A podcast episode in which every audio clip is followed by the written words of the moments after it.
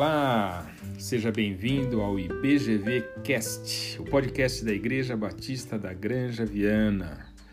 Eu sou Paulo Andrade e tenho aqui o maior prazer de estar falando com vocês e dando continuidade ao que nós temos meditado, pelo menos eu com você.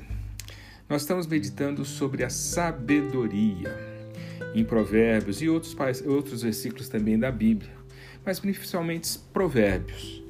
Se você notar, sabedoria na, no, no, no, no, livro de Provérbios vem até em letra maiúscula.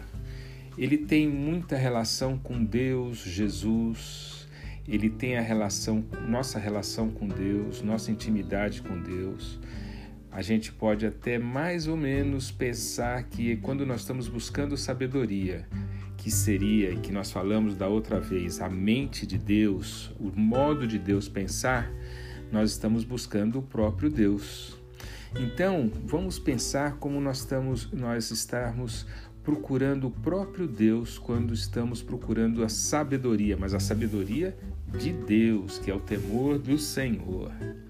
Agora então vamos ler três, três textos do capítulo 1 de Provérbios que nos ensinam três coisas. Primeiro, a sabedoria está disponível por exemplo, no versículo 1, 22, capítulo 1, versículo 22, 20 e 21, diz assim: Grita na rua a sabedoria, nas praças levanta a voz, do alto dos muros clama, à entrada das portas e nas cidades profere suas palavras.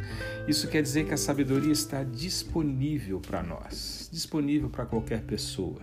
Ela está gritando, ela está apelando, ela está falando: venha, venha a mim, todos que estão cansados e oprimidos, e eu vos aliviarei. Procure a Deus, todos que se achegar a mim, eu me achegarei a Ele. Ou seja, a sabedoria está disponível para nós, todos os momentos no versículo 1, capítulo 1, versículo 24 e 25, está dizendo que a, ela pode ser ignorada. Você, apesar dela clamar para que nós a, a busquemos, ela pode ser ignorada. Olha o versículo 1, 24 e 25. Mas porque clamei e vós recusastes, porque estendi a mão e não houve quem atendesse. Antes, Rejeitastes todo o meu conselho e não quiseste a minha repreensão. Então nós vemos aqui que a sabedoria ela está disponível, ela, ela clama pela gente, porém nós podemos ignorá-la, podemos não seguir. Você e eu podemos saber o que fazer, mas podemos não fazer. Deus e o Espírito Santo, Jesus, ele é muito gentil ele respeita a sua vontade.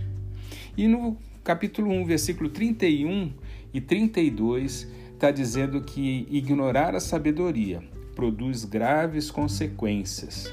Olha o versículo 31 e 32 diz assim: Portanto, comerão do fruto do seu procedimento, e dos seus próprios conselhos se fartarão.